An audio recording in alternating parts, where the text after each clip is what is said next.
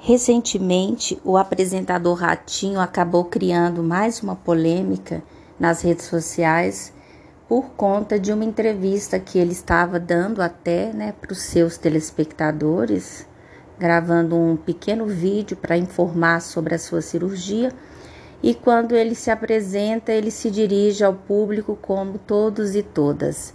No mesmo momento, sua assistente acaba interferindo e lembrando o apresentador que ele deveria utilizar publicamente o pronome todos, que, de acordo com a linguagem neutra, ele corresponde a qualquer gênero.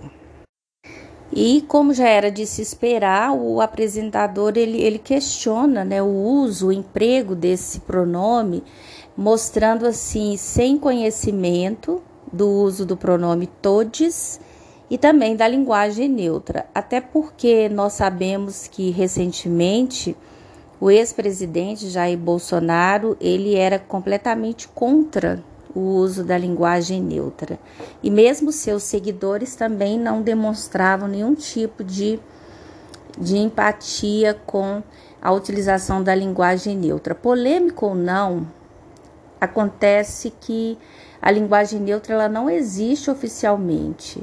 Ainda que algumas escolas ou que algumas empresas queiram fazer uso de alguns termos, de alguns pronomes, apropriando-se da linguagem neutra, nada proíbe o uso desses pronomes e desse tipo de linguagem nas instituições. Recentemente, o Supremo Tribunal Federal acabou autorizando, mesmo em Rondônia, a utilização da linguagem neutra em uma escola que havia até então, em 2022, proibido o uso da linguagem. Em um post mais antigo, de 2022, eu já havia comentado sobre a linguagem neutra e sua adesão na educação e na comunicação corporativa. A linguagem não binária, que não se restringe ao uso dos gêneros tradicionais, que é o masculino e o feminino, objetiva tornar a comunicação mais inclusiva e menos sexista. Ainda é o que ainda é tema de ampla discussão. Todes equivalem aos pronomes todos e todas, que se refere a qualquer gênero, embora essas variações não sejam reconhecidas pela norma culta do idioma, elas não ficam proibidas na grade curricular e também nos materiais didáticos das escolas do Brasil. Como professora de linguística, eu acredito ser possível, acerca do preconceito e de intolerâncias com a democracia e os valores humanos, instrumentalizar uma boa discussão por meio dos princípios linguísticos que dinamizam o português brasileiro, mas também imagino que a linguagem neutra possa ser um equívoco para a proposta que ela representa.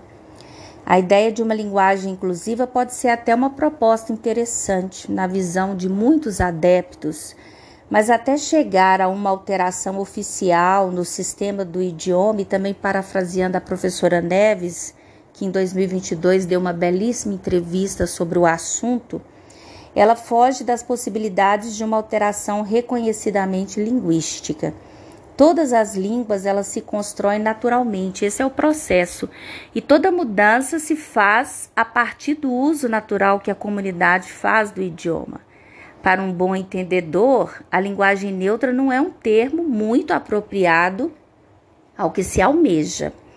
Logo, calma, calma, ratinho, ninguém é obrigado a empregar o termo todes. Todo mundo pode falar e ser o que quiser mas não faz sentido uma linguagem neutra para a gramática do português, que já traz o pronome todos como neutro.